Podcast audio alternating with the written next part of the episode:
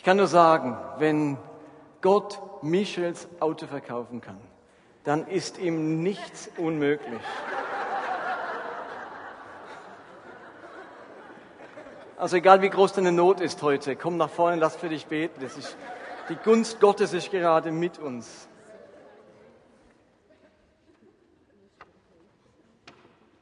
Wenn ihr ein Handy dabei habt, dürft ihr es jetzt rausnehmen. Ihr müsst es nicht abgeben, keine Angst. Wir haben keine neue Heiland-Sack-Aktion. Wir sammeln nicht Handys ein und geben sie in die dritte Welt. Ihr habt ein Handy, macht es mal an, leuchtet es, hat es Licht, wunderbar. Eine Uhr läuft, ein Wecker würde klingeln, vielleicht kann man Musik abspielen, das Handy klingelt, da hinten ist sogar eine Taschenlampe drin. Wieso funktioniert euer Handy? Beziehungsweise es könnte auch in ein paar Stunden oder in ein paar Tagen nicht mehr funktionieren. Wann funktioniert es nicht mehr? Von was ist denn dieses Handy abhängig? Vom Strom, genau. Es hat einen Akku, aber dieser Akku funktioniert nur, wenn man ihn an die Steckdose anschließt und wieder auflädt. Jetzt könnt ihr auch gleich noch leise schalten, das kann das Handy nämlich auch. So ein Handy geht nur, wenn es Strom bekommt. Strom in eurer Steckdose gibt es nur, weil irgendwo Strom erzeugt wird. Und in vielen Fällen wird Strom erzeugt, weil in irgendeinem Reaktor eine Kernspaltung vonstatten geht. Wenn man einen Atomkern spaltet, dann wird ungeheure Energie freigesetzt. Das heizt Wasser an, dieses Wasser verdunstet, treibt Turbinen an und so haben wir unseren Strom. So viel Energie steckt in einem Atomkern. Und wir haben unserer Vision 2014 das Symbol eines Atomkerns gegeben. Und es ist ein Symbol für die Absicht und für die Vision unserer Gemeinde, und unseres geistlichen Lebens. Und da steckt ungeheuer viel Kraft drin. Wir glauben, dass in diesem Auftrag, in diesen beiden Kernen, die da in diesem Atom drinstecken, ungeheure Kraft für unser Leben und für, das, für diese Welt stecken. Wir haben gesagt, dass Christsein aus zwei Bewegungsrichtungen besteht. Wir bewegen uns in zwei unterschiedliche Richtungen, angeregt durch die beiden Aussagen Jesu. Einerseits, kommt her zu mir alle, die ihr mühselig und beladen seid, ich will euch erquicken, kommt her. Und auf der anderen Seite, geht hin in alle Welt und verkündigt die gute Botschaft. Kommt her und geht hin. Das sind die beiden Bewegungsrichtungen, wenn du eins weiter klickst, Elisabeth. Kommt her und geht hin. Wir haben das genannt bei Gott zu Hause zu den Menschen unterwegs. Also kommt her heißt bei Gott zu Hause sein und geht hin heißt unterwegs sein zu den Menschen. Darum geht es, wenn ich es in unsere Worte packe. Und wir haben uns die letzten Wochen mit der oberen Hälfte dieses Atoms beschäftigt, nämlich was heißt es konkret, bei Gott zu Hause zu sein? Wie ist man das? Wie gelingt das, beziehungsweise was passiert, wenn man bei Gott zu Hause ist? Dort darf man zum einen loslassen, alles, was belastet, was mir Mühe bereitet, was mich sorgt, was mich ängstigt, was mich niederdrückt, all das darf ich bei diesem großartigen Jesus loslassen. Das heißt, in seine Hände legen, weil er versprochen hat, er sorgt für uns. Und dann darf ich dort auftanken, stark werden am inneren Menschen, neue Kraft bekommen für meinen Alltag. Das ist das große Geschenk des Loslassens, wenn ich bei Gott zu Hause bin. Bei Gott zu Hause darf ich aber auch lernen. Dort will er mich verändern. Er will mir seine Art deutlich machen, wie er gelebt hat, was ihm wichtig ist, was seine Werte sind und was er sich für unser Leben überlegt hat. Horchen und gehorchen, Gott gehorsam sein und dadurch das Leben führen, das er für uns möchte. Bei Gott zu Hause wird gelernt. Und bei Gott zu Hause erlebe ich Liebe. Dort erlebe ich die Liebe Gottes. Und ihr erinnert euch, letzten Sonntag habe ich davon gesprochen, dass Gottes Liebe immer zu 100 Prozent gilt. Da muss man nie Abstriche machen. Diesen Satz muss man nie zurückgeben, zurücknehmen. Gott liebt uns immer 100 Prozent, ganz egal, was in unserem Leben passiert. Und wir sind Teil einer Familie geworden. Bei Gott zu Hause, so wie bei mir zu Hause, begegnet, begegnet man Familienmitgliedern. Und so begegnet man hier Familienmitgliedern. Und wir sind aufgefordert, auch einander mit dieser Liebe Gottes zu begegnen. Und jetzt machen wir uns auf in den kommenden Wochen zu der unteren Hälfte dieses Atoms zu den Menschen unterwegs. Vielleicht erinnert ihr euch an, erst, an, einen, an ein Zitat aus meiner ersten Predigt zu diesem Thema. Dort haben wir Michael Herbst zitiert, der übrigens auch am Willow-Kongress war und ein hervorragendes Referat gehalten hat. Und er hat einmal gesagt, Michael Herbst, es reicht nicht, nur nicht auszubrennen. Es hilft nur, wenn wir wieder für etwas brennen. Ich glaube, dass dieser Satz die Brücke schlägt zwischen diesen beiden Elementen. Nicht ausbrennen, das gelingt eben nur, wenn ich bei Gott zu Hause bin. Wenn ich das, was mich belastet, was mir so viel Energie raubt, weil es eine Angst, eine Sorge ist oder sonst etwas, wenn ich das immer wieder loswerde, wenn ich diese Seelenhygiene betreibe, nur dann werde ich nicht so belastet, dass ich im Schluss ausbrenne. Bei Gott zu Hause kann ich eben auftanken, neue Kraft bekommen. Das braucht's, sonst brennen wir aus, wenn wir immer nur geben, leisten und nicht immer wieder gekräftigt werden. Ausbrennen tun wir dann, wenn wir nicht mitbekommen, was Jesus für unser Leben möchte und wir ihm aus der Schule rennen und unsere eigenen Wege gehen. Dann wird das Leben komplex und kompliziert und dann können wir ausbrennen. Bei Gott zu Hause zu sein, bewahrt uns davor, auszubrennen. Aber Michael Herbst hat das wunderbar formuliert, das genügt nicht. Es genügt nicht, nur nicht auszubrennen. Man muss auch wieder für etwas brennen. Es braucht im Leben immer wieder Begeisterung, dass man ein Herz für etwas hat, dass man aufbrechen will, sich bewegen will. Und dieses Brennen, das resultiert dann eben darin, dass man anfängt, wieder unterwegs zu sein zu den Menschen. Wenn ich für etwas brenne, wenn, wenn Gott mir einen Auftrag gibt, wenn ich merke, er hat mir sein, sein Herz gezeigt für die Armen, die Verlorenen, die Zerbrochenen, die Suchenden, dann merke ich, wie ich nicht mehr sitzen bleiben kann, wie ich aufbrechen möchte, wie ich etwas tun will. Und dann habe ich wieder eine größere Aufgabe von mir. Dann kann ich erleben, dass ich zuerst nach dem Reich Gottes trachte und mir dann eben alles andere zufällt und geschenkt wird. Bei Gott zu Hause, zu den Menschen unterwegs, aber habt ihr vielleicht auch schon gemerkt, dass jedes Zuhause im schlimmsten Fall auch zu einer undurchdringlichen Festung werden kann? Ein Ort, wo man sich zurückzieht, ein Ort, wo man sich versteckt. Es kann sein, es kann uns passieren, dass wir uns selbst und Gott sogar einsperren zu Hause. Wer von euch hat als Kind mal Hausarrest gehabt? Das gab es noch früher, gell? Da wurde man im Zimmer oder zu Hause eingesperrt. Du gehst jetzt einen Tag oder eine Woche nicht mehr zu deinen Freunden. Und irgendwie verordnen einige Christen Gott immer wieder Hausarrest bei sich. Du bleibst schön bei mir, Gott.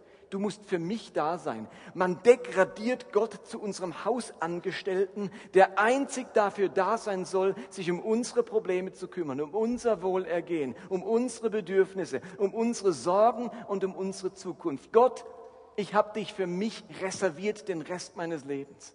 Du musst jetzt für mich da sein und Gott ist wie eingeschlossen. Und unsere Gebete beinhalten dann vor allem die äh, Personalpronomen mein, ich und mir. Und nur ganz selten sein, ihm oder ihre. Unsere Gebete hören sich dann ganz schnell so an. Herr, hilf mir, schenke mir, mach mich. Gott muss für mich da sein. Es ist den Christen in der Kirchengeschichte oft passiert, dass in ihrem schönen geistlichen Zuhause, in ihrem wunderschönen geistlichen Schloss in einen Dornröschenschlaf verfallen sind. Man ist zwar zu Hause, aber regungslos, versteckt, verborgen, ohne Auswirkung und ohne Einfluss. Lasst mich ein paar ganz persönliche Worte sagen. Ich habe das nämlich in meinem eigenen Leben so wahrgenommen. In meinem Leben habe ich schon so manchen Schicksalsschlag hinnehmen müssen. Seitdem ich Jugendlicher bin, immer wieder Schicksalsschläge, frühe Tod der Mutter, verschiedene Dinge, die so Schicksalsschläge waren. Und auch die vergangenen Jahre waren gekennzeichnet von menschlichen Enttäuschungen, herben Schlägen und Krisen. Da gab es meine Scheidung, Das Weggehen aus der Gemeinde von guten Freunden und Mitarbeitern. Das Miterleben von ganz verschiedenen Gemeindephasen. Ihr Lieben, wenn man 20 Jahre in derselben Gemeinde Pastor ist, dann erlebt man eine große Zahl, die kommen und auch wieder gehen. Und meist ist das Kommen mit großer Begeisterung verbunden und das Gehen oft mit ähnlich großen Vorwürfen. Ich habe in alledem, was ich da erlebt habe, 20 Jahre lang, in meinem eigenen Leben, meiner eigenen Biografie, in meiner Rolle als Pastor, in alledem den Glauben und die Bewegung zu Gott als ungeheuer trostreich und stärkend erlebt. Ich habe mich ganz bewusst bei Gott geborgen, mich auf den Weg zu ihm nach Hause gemacht, mich gestärkt in ihm, seine Nähe und seine Gegenwart gesucht. In den schwierigsten Zeiten war ich am intensivsten am Beten.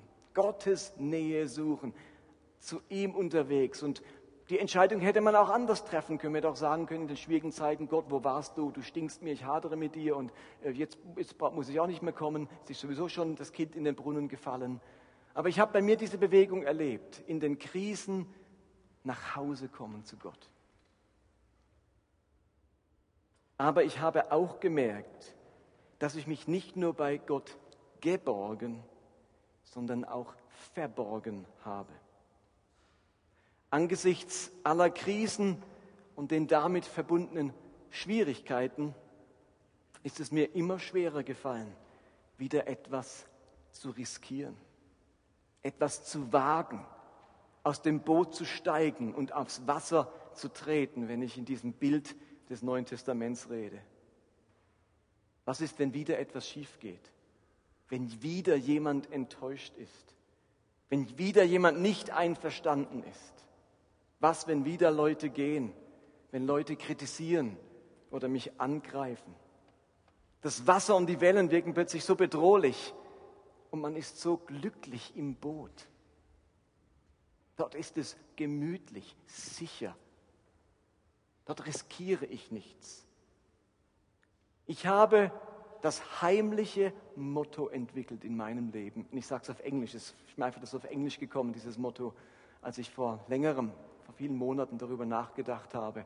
Nämlich das Motto, das ich mir zu Hause bei Gott angeeignet habe, ist Play it safe. Nichts mehr riskieren.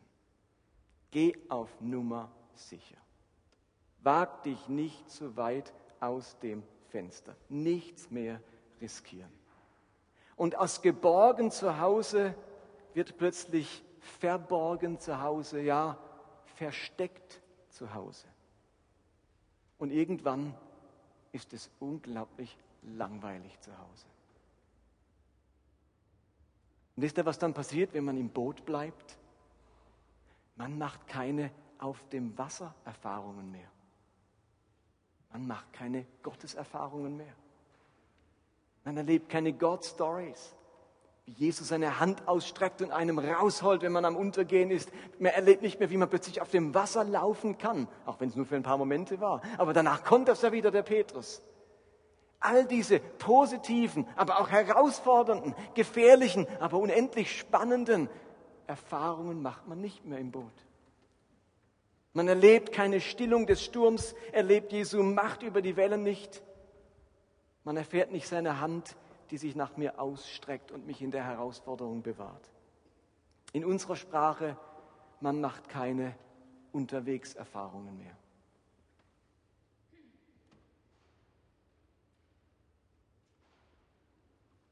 Die ersten Jahre unseres Glaubens, wenn ihr an euch selbst denkt, die waren vielleicht oftmals von solchen Erfahrungen geprägt. Man hat Gespräche über den Glauben geführt. Es ging gar nicht anders. Man war begeistert von diesem Jesus und da hat mit allen Leuten darüber geschwätzt. Skrupel kannte man gar nicht. Dass das jemand nicht hören will, konnte man sich gar nicht vorstellen. Man hat Straßeneinsätze gemacht, sich um Drogenabhängige gekümmert, Obdachlose mit nach Hause genommen, mit behinderten Menschen Zeit verbracht, sich für Servant Evangelism, dienende Evangelisation eingesetzt, in den Ferien an Missionseinsätzen teilgenommen und so weiter. Beschreibt alles das, was ich als junger Christ auch gemacht habe. Vielleicht bei euch auch. Überlegt mal. Und jetzt könnte man sagen, ja, ja, damals in der Jugend, da haben wir alle so verrückte Sachen gemacht. Aber ihr Lieben, wer sagt denn, dass man im Laufe seines christlichen, christlichen Lebens in einen Dornröschenstraf verfallen muss? Wer sagt denn, dass man nach Jahren plötzlich in seinem Glauben wie die Alten sein muss, die nur noch zu Hause sitzen und Kreuzworträtsel lösen?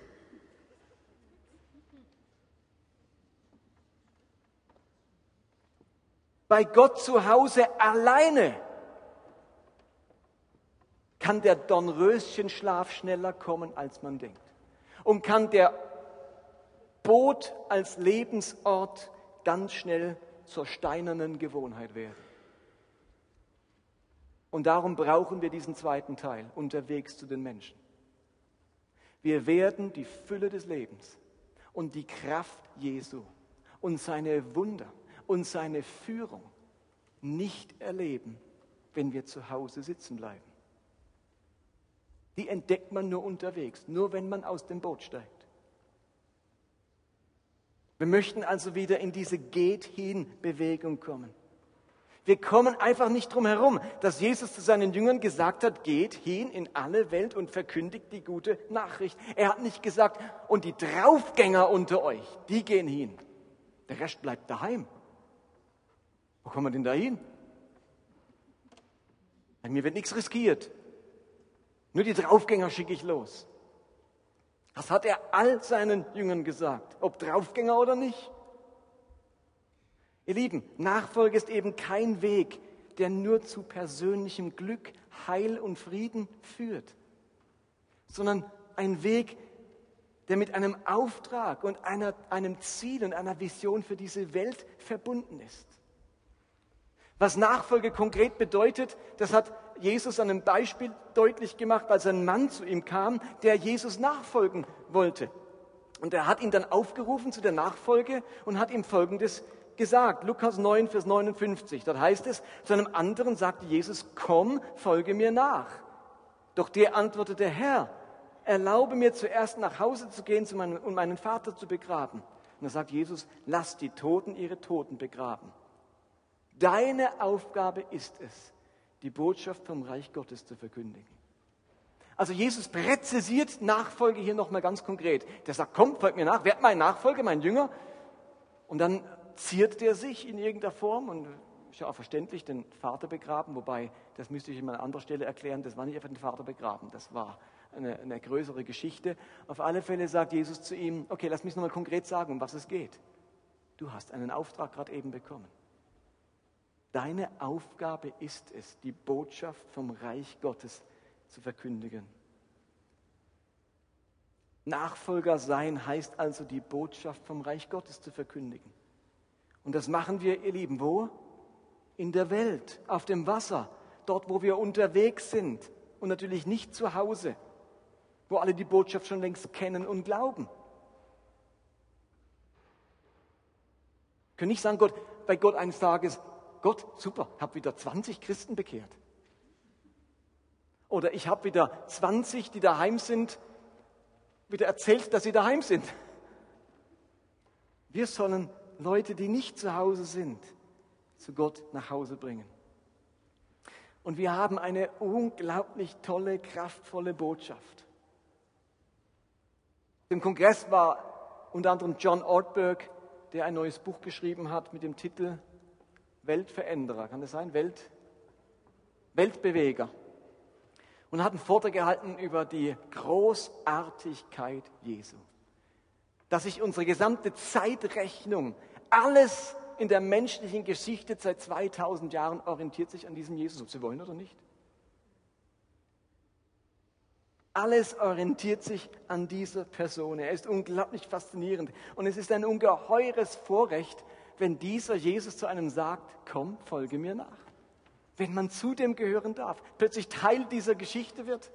Wenn ich mir, wenn mir sein Name gegeben wird, Christ, ich bin, gehört zu diesem Christus, der die ganze Weltgeschichte bewegt hat und nachdem sich alles orientiert auf der ganzen Welt, jedes Reich, das kommt und jedes Reich, das ging, wird datiert nach der Geburt Jesu. Was soll ich denn jetzt konkret tun bei diesem Unterwegs zu den Menschen? Wie sieht das aus? Wohin sind wir denn unterwegs? Womit sind wir unterwegs? Welche Kompetenzen müssen wir denn erlernen, damit wir wirklich unterwegs sein können zu den Menschen? In der Jugendsprache sagt man doch als, hey, wie ist denn der unterwegs? Wie ist denn der unterwegs? Genau die Frage schauen wir uns an. Wie sollten wir unterwegs sein? Wie sollten wir unterwegs sein? Es braucht, was ich einmal nenne, unterwegs Kompetenzen. Fähigkeiten, mit denen wir unterwegs sind. Wir sind nicht einfach so unterwegs, schlendern so unterwegs dahin. Wir nehmen Hammer, Werkzeug dabei, wir haben Kompetenzen dabei. Unterwegs ereignet sich etwas, unterwegs tun wir etwas, unterwegs haben wir eine Aufgabe. Was sind diese Unterwegskompetenzen? Ich möchte euch nochmal einen Text vorlesen, der das wunderbar beschreibt, wie Jesus unterwegs zu den Menschen war. Matthäus 9 ab 35.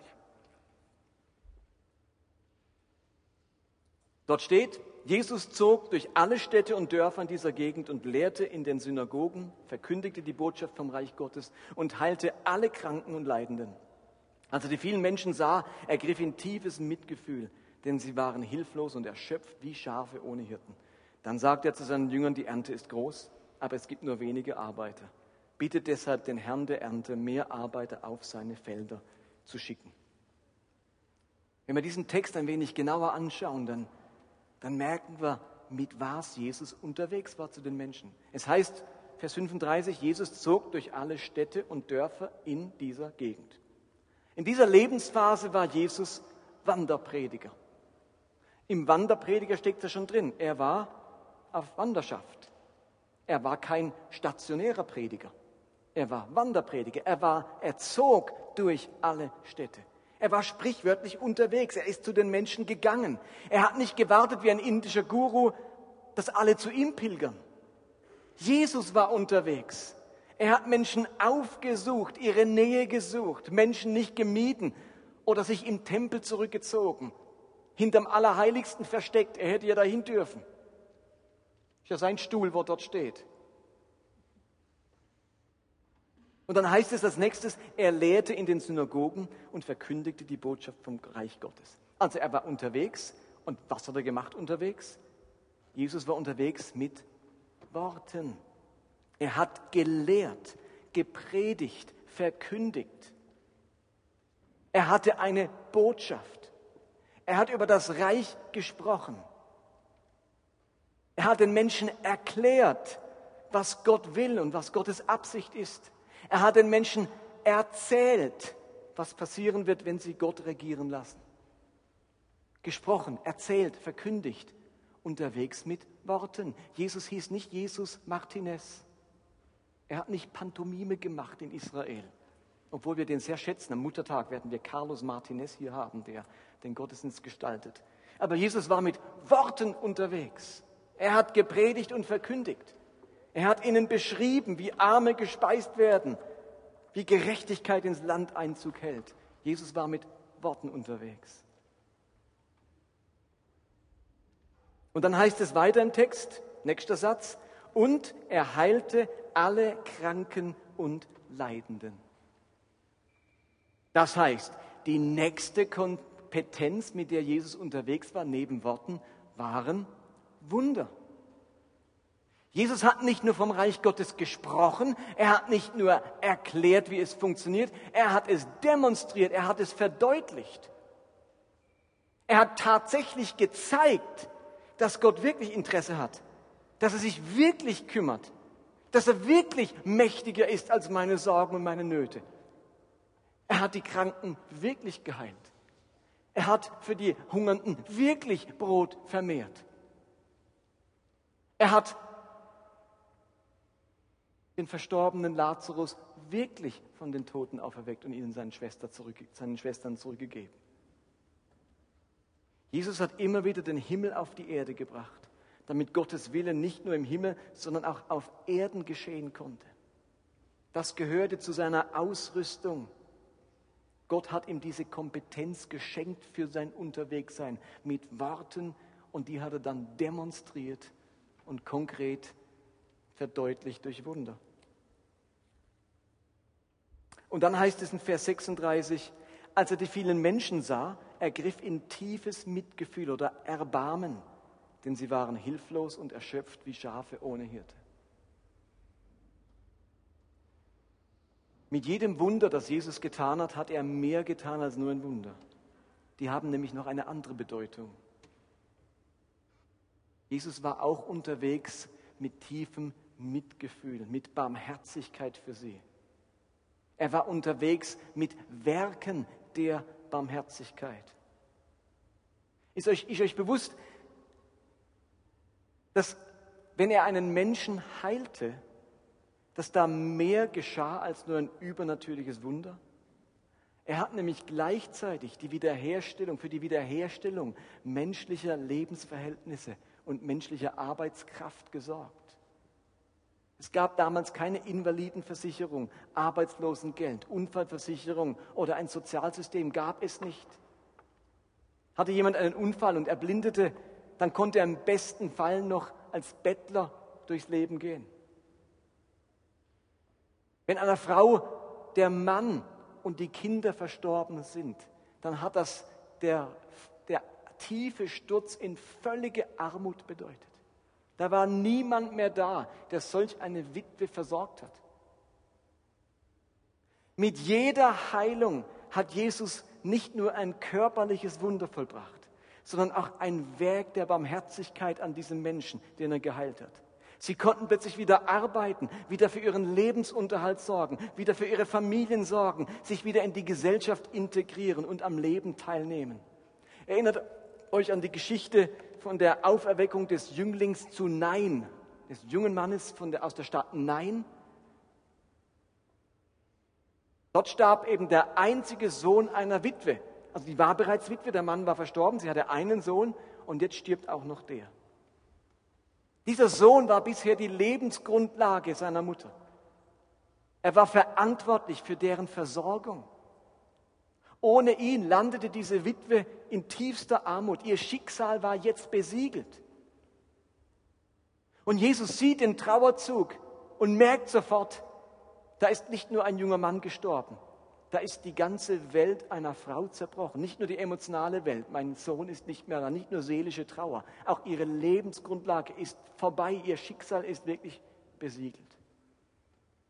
Und als Jesus diesen einzigen Sohn auferweckt, da hat er nicht nur ein Wunder an dem Verstorbenen getan,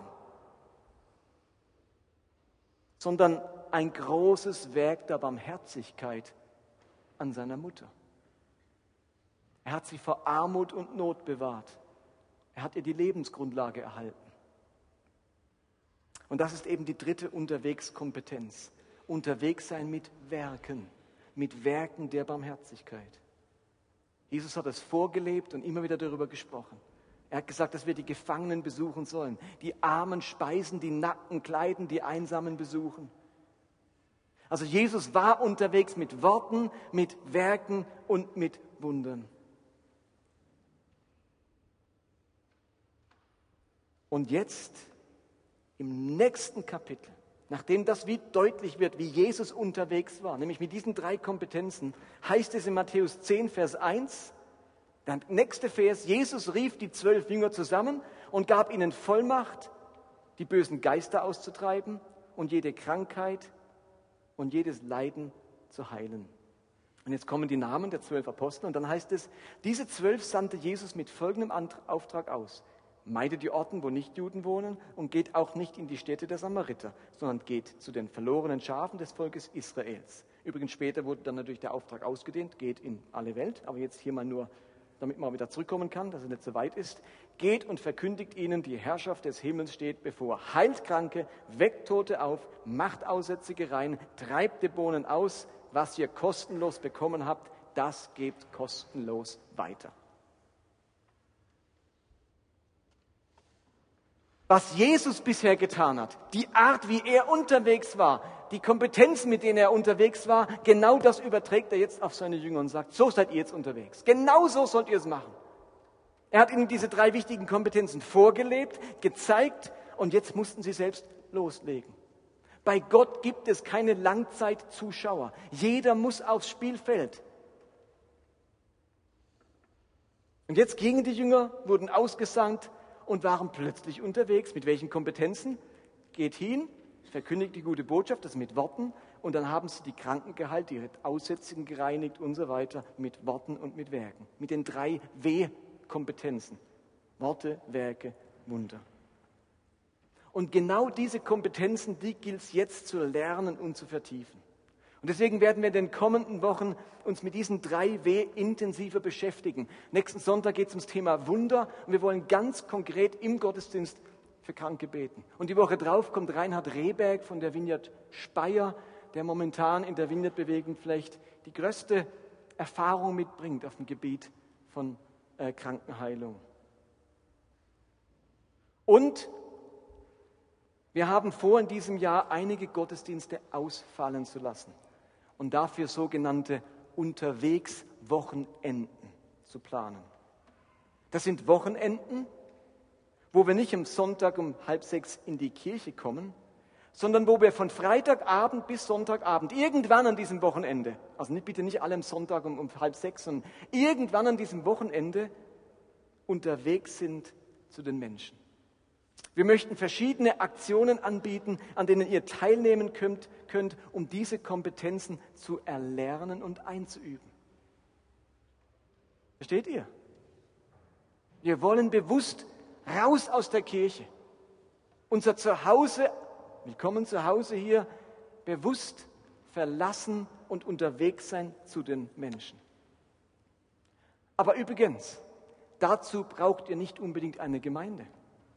All die Dinge kann man auch selbst in unserem eigenen Alltag tun. Wir alle können in unserem Alltag im Namen Jesu unterwegs sein mit Worten, Werken und Wundern. Ihr könnt jetzt schon anfangen, in euren Unterwegsbereichen, an eurer Arbeitsstelle, im Freundeskreis, im Bekanntenkreis und so weiter, in der Nachbarschaft, die Gespräche eine Ebene tiefer werden lassen, um über euren Glauben zu sprechen. Ihr könnt jetzt schon anfangen, Werke der Barmherzigkeit zu tun, wo ihr ihnen über den Weg lauft. Und ihr könnt jetzt schon anfangen, die einfache Frage zu stellen, wenn ihr jemand in Not trefft oder einen Kranken, darf ich gerade jetzt für dich beten?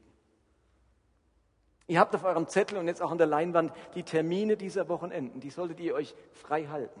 Und Liebe, es, es wäre wirklich schade, wenn ihr denkt, juhu, vier Wochenenden frei im Jahr. Na, das ist mal eine gute Idee dieser Gemeinde. Na, das ist mal eine Gemeinde nach meinem Geschmack. Vier Wochenenden ohne schlechtes Gewissen daheim bleiben können.